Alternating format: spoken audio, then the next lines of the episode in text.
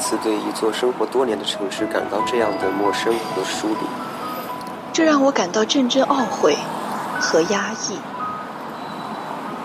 可我还在期待着许多美好的事情。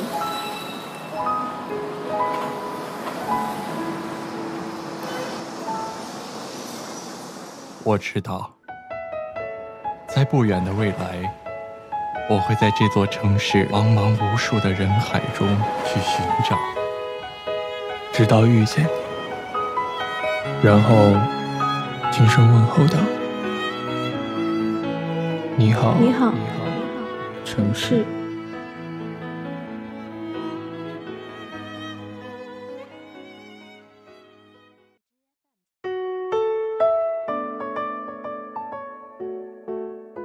Hello，大家好，这里是 FM 一九二九幺零四，我是主播浩然。本期的稿件来自于编辑 Pandic。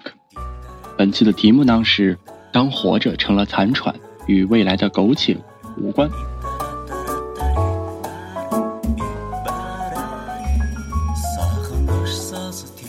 我叫李明，一个很普通的名字。我自认为我是一个文青，在这个年纪很普通的情怀。我的工作呢是一个心理医生，终于有点不平凡了。我的日常就是和那些有着心理疾病的人聊天，帮他们缓解症状或者消除症状。我的家就住在医院里，哦，我不是一个小诊所的医生，也不是私人医生，我仅仅是一个公立医院的任职者。我家里还养了一条狗，我叫它大黑。它是正宗的杜宾犬，那是一个朋友送给我的。这天呢，我像平常一样起床上班，大黑也依旧一边叫着，一边在我身旁摇尾巴。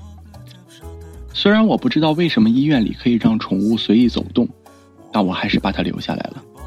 就像我不知道为什么这么大的狗也会摇尾巴一样。我穿好了我们医院的工作服，嗯，那是一件浅蓝色的制服。今天来找我咨询的人，也依旧是他。他是一个中年、略微有些发福的人，头发依旧很浓密，戴着一副金框眼镜，穿着一身白衣服。这个衣服挺奇怪，但是他的脸上一直挂着和蔼的笑容。大黑依旧待在我旁边摇尾巴。我们的医院很冷清，至少我这里是。从始至终，我都只有这一个病人。最近感觉怎么样？这个男人终于开口了。我有些疑惑的看着他，这一问题不应该是我问他吗？但不知道为什么，我还是下意识的回答了他。哦，呃，挺好的，和平时没什么区别。你觉得苟延残喘的活着究竟是好还是不好？中年男人依旧那副和蔼的笑容。却让我有了一丝慌张。他想说什么？他想干什么？似乎是感受到了我的不安，大黑低低的叫了几声。但是慌张和大黑的叫声并没有拦住我的嘴，与其苟延残喘，倒不如一了百了的好。大黑的叫声似乎多了几分慌张，我知道他是在担心我。中年男人叹了一口气。我脑子里突然闪过了一个想法，他会不会想自杀？还是说，我遗漏了什么？倘若渴望活着，又为什么放弃苟延残喘呢？中年男人的脸上重新挂上了微笑，淡淡的说着：“人都有未来，哪怕是苟且的未来，为什么要放弃呢？当活着成了残喘。”这便与未来的苟且无关了。我严肃的看着中年男人，心里想法坚定了几分。我是一个心理医生，我不能让病人的想法动摇我的内心。大黑的叫声似乎平息了不少，又摇起了他的尾巴。中年男人又叹了一口气，说道：“大黑还好吗？”挺好的，我伸手摸了摸大黑的头，笑着回答。大黑温顺地蹭了蹭我的手。中年男人站起身来，似乎是想要离开了。跟我来。中年男人招了招手，大黑充满敌意地站了起来，声音低沉着叫着。我不理解地看着大黑，伸手安抚着他的情绪。不是病人要离开了吗？这代表着我今天的工作告一段落了。我跟着中年男人往外走，大黑的叫声却越来越大，越来越大。医院熟悉的白墙映入眼中，各个房间里住着和我一样的医生，他们有的现在在休息，还有的像我一样，刚刚给病人做完咨询。中年男人打开了我的房门，我有些不解，他不是应该回家了吗？还需要把我送回家吗？五十号今日病情依旧没有好转。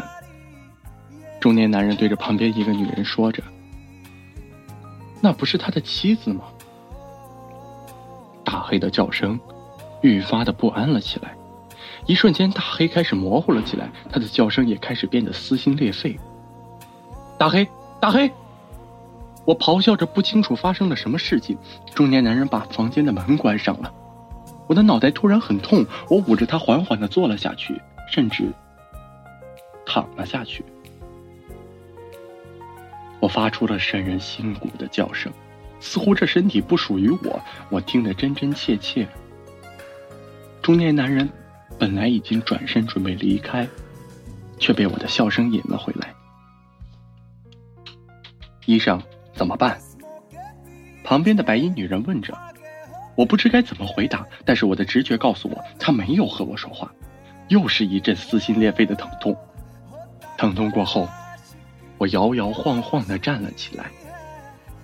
大黑不见了，我的脑子似乎清醒了很多。医生，我想活着。我看着中年男人，认真的说道：“好，非常感谢大家收听 FM 一九二九幺零四，我是主播浩然，本期的编辑是潘迪克，我们下期同一时间不见不散。”